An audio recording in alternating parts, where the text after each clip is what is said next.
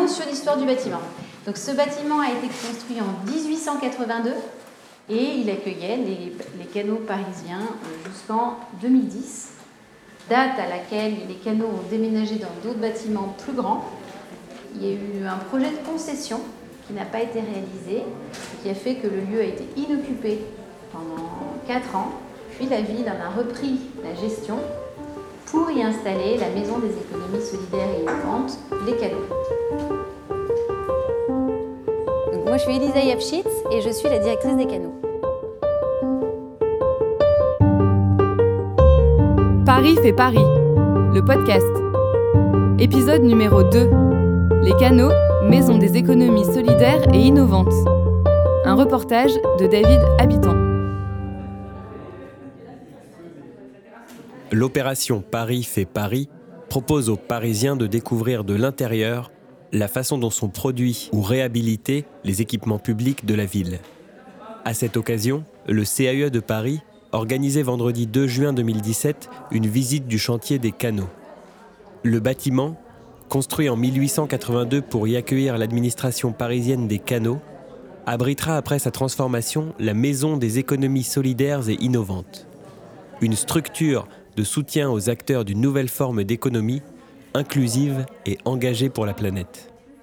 Si le projet architectural ne prévoit pas de modifier les quatre façades du bâtiment, les 800 mètres carrés de surface intérieure évolueront considérablement avec l'aménagement de nouveaux bureaux au premier et deuxième étage et la transformation plus tard du rez-de-chaussée en espace d'accueil du public.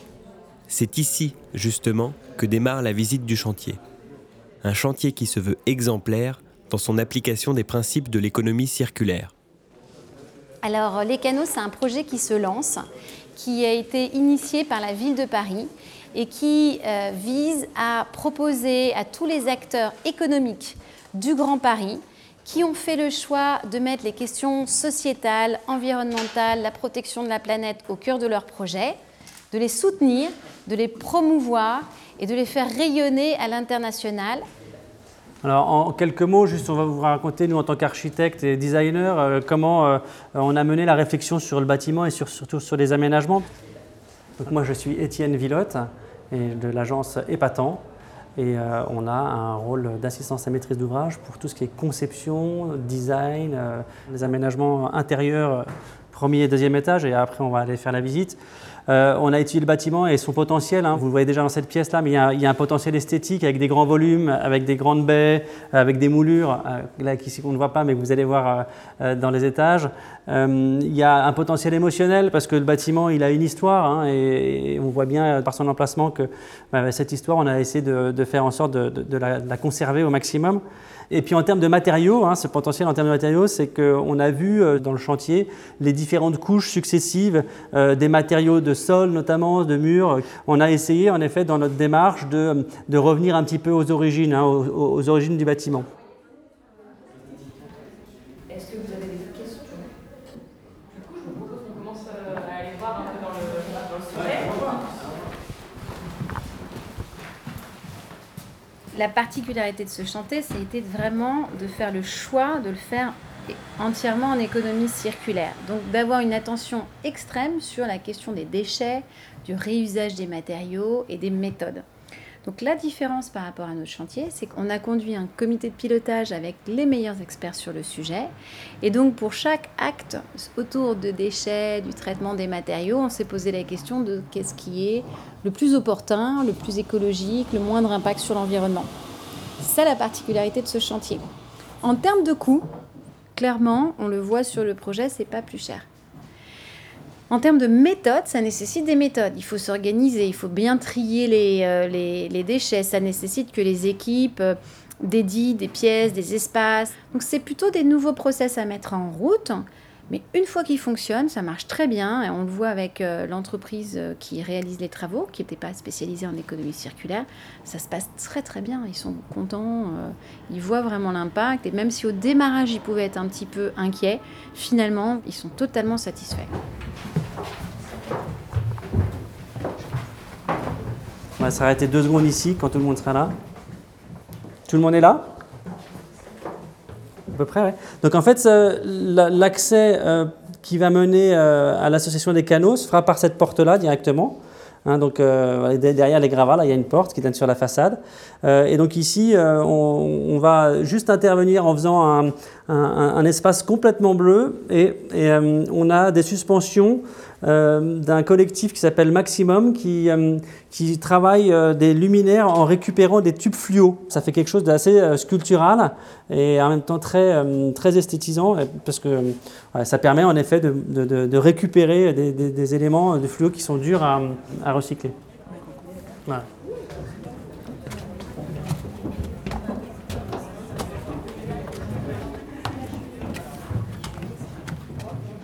Nesrine Achérard, ingénieure euh, à la ville de Paris, donc plus exactement à la direction du euh, logement et de l'habitat, euh, dans un bureau qui s'appelle le bureau de la conduite d'opération. Donc en fait, on est spécialisé dans les travaux de réhabilitation et donc on a un, double rôle en fait. on est maître d'ouvrage et maître d'œuvre, c'est-à-dire qu'on conduit les opérations de réhabilitation. Donc c'est exactement ce qu'on fait à la Maison des Canaux avec un assistant à la conception qui est l'agence épatant OHU IPH. L'objectif en fait de, ce chantier, c'était vraiment d'essayer d'avoir une nouvelle méthodologie sur les travaux de réhabilitation, que l'on puisse voilà, dupliquer, que l'on puisse exporter entre guillemets sur l'ensemble des euh, travaux de réhabilitation de la ville de Paris. On a fait un gros travail voilà, de, pédagogie, de formalisation sur des documents écrits, sur des diagnostics, euh, un gros travail pour répertorier les choses et pour qu'on ait voilà, des documents méthodologiques aussi bien à l'intention de nos entreprises, aussi bien à l'intention des différents intervenants. Donc tout ce travail-là, il a été fait en amont. Et une fois qu'on a mis sur papier, entre guillemets, les, documents, ça a été beaucoup plus facile après à mettre en œuvre et à sensibiliser l'ensemble des agents qui n'avaient pas l'habitude de travailler de telle manière-là.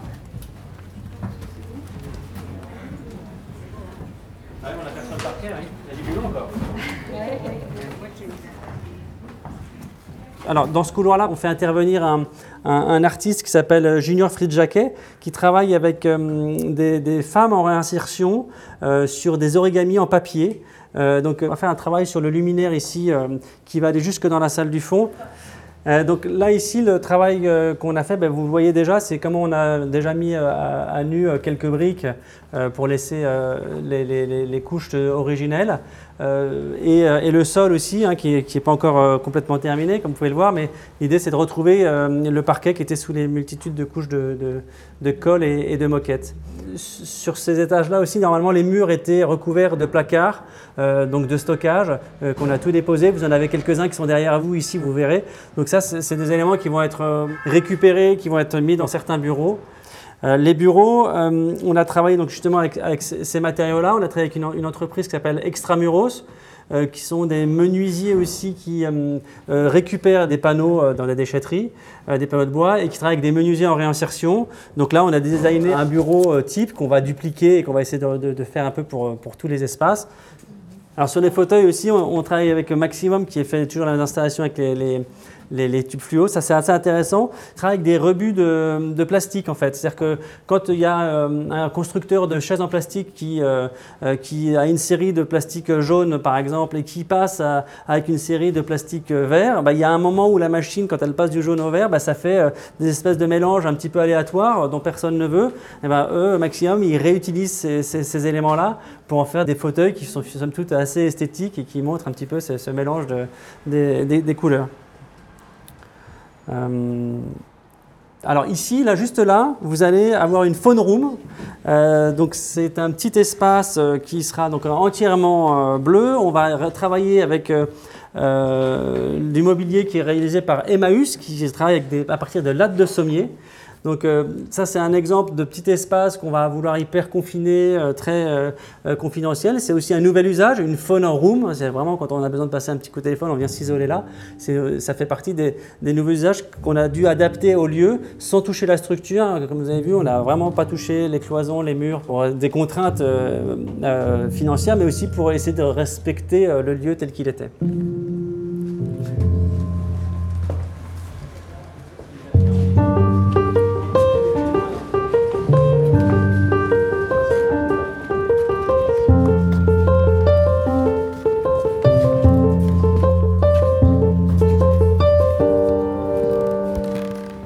C'est Jean-Christophe Schmurat, je suis commercial au sein de la société Sanicotherm. Quand on a euh, des grandes surfaces comme ça, on peut se rendre compte qu'il y a beaucoup de choses qu'on peut réemployer. Il y a deux portes sur le chantier alors que, que j'ai racheté. Dans un chantier traditionnel, on aurait tout évacué, on aurait tout, tout changé. Là, je suis sur une plus d'une trentaine de portes. Euh, en fournir que deux, je trouve que euh, en termes d'écologie, en termes de circulation, en termes de gain de coût, c'est vraiment pas mal. Mais c'est surtout le fait de garder sur place. Regardez, moi, si j'ai besoin de tasseau, si j'ai besoin d'une reprise de parquet, j'ai tout sur site. Ça aussi, c'est un gain de temps. Donc peut-être que j'en perds à trier, mais aussi je vais garder parce que j'ai les matériaux qui sont sur place.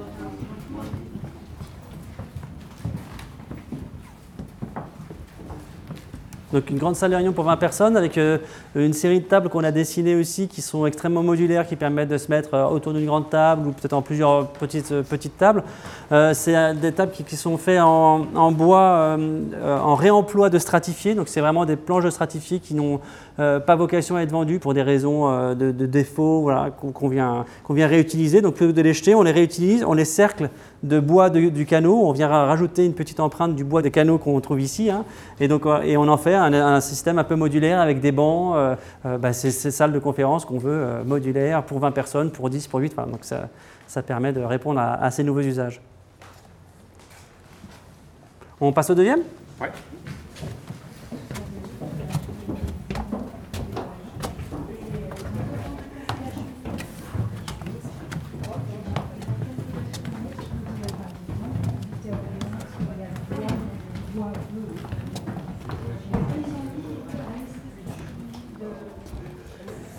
Donc ici, on est au deuxième étage. Donc euh, c'est l'étage qui va accueillir un incubateur de start-up. Donc vraiment, euh, c'est un étage euh, un peu plus Jones. donc on va, faire on va travailler sur du mobilier aussi qui, va hum, permettre de, montrer cette idée d'incubation. On continue la visite.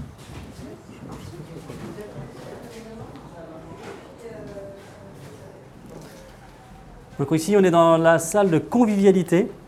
Euh, donc euh, toutes les startups euh, sont dispatchées dans les différents bureaux. Et ici voilà c'est un petit espace dans lequel on va pouvoir venir prendre un café, donc faire chauffer une bouilloire. Et, donc ici on a fait faire les canapés par un collectif qui s'appelle Maximum, le même qui fait les, les, tubes, les et eux ils ont un, travail sur des canapés faits en, en barrières CRS, hein, les barrières Vauban, donc c'est vraiment les, barrières classiques qui sont cintrées et sur lesquelles il y a de la, mousse, donc c'est hyper confortable. On n'est pas assis sur la grille directement de la barrière Vauban, heureusement.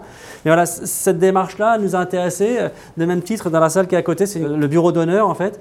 Euh, ils travaillent sur des grandes tables en verre dont la structure est faite en récupération de structure échafaudage. Et en fait, quand on ne le sait pas, on ne le voit pas. C'est juste que tous les tubes ont été relaqués euh, et c'est très esthétique. Et c'est vraiment, encore une fois, voilà, cette notion de montrer que dans l'économie circulaire, ce n'est pas forcément euh, euh, ce look de récupération dont on n'avait pas du tout envie ici. Ça, c'est un meuble donc, de, stockage d'archives qui était existant, ben, qu'on qu'on va utiliser quasiment tel quel. Euh, on va y rajouter euh, quelques éléments de couleur euh, ou quelques éléments fonctionnels pour pouvoir brancher une bouilloire au bon endroit. mais voilà, ça c'est aussi pour garder une petite trace aussi de l'existant, tout comme le mur en liège. voilà, c'est magnifique mur en liège, très années 70, et qui, voilà, qui marque aussi son, époque, et qui raconte aussi un peu l'histoire de ce bâtiment-là et comment on l'a utilisé à une certaine époque.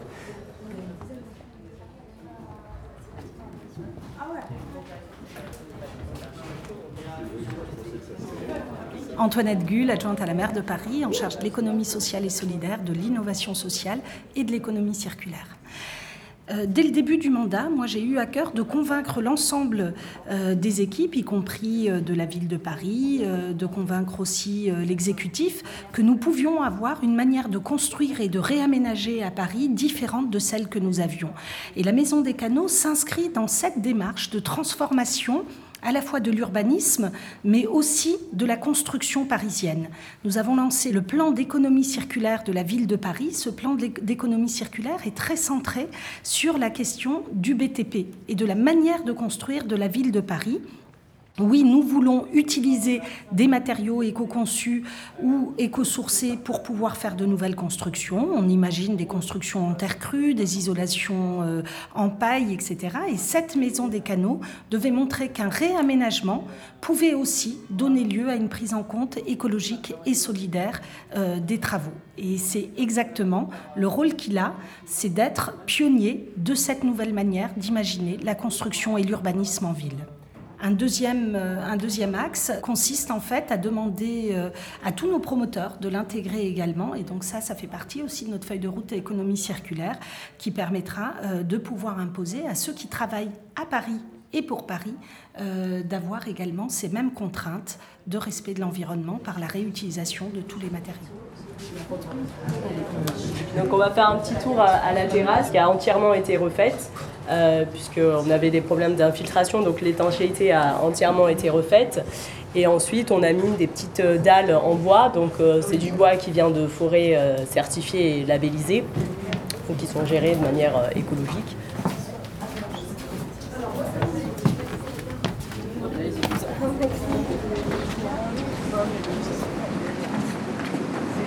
Voilà, vous êtes dans un des plus beaux lieux de Paris. Vous avez une vue sur le canal, et vous êtes au cœur d'un espace qui a été réinventé par les politiques urbaines, par les associations. Et donc pour nous, pour la ville de Paris, pour les canaux, ça avait énormément de sens de mettre cette maison des économies solidaires dans ce lieu-là et que ce soit un écrin qui, montre au monde entier la richesse de notre territoire. Et puis c'est par le canal qu'est arrivée euh, l'économie. C'est par le canal qu'on va réinventer l'économie et qu'on va faire une économie plus solidaire.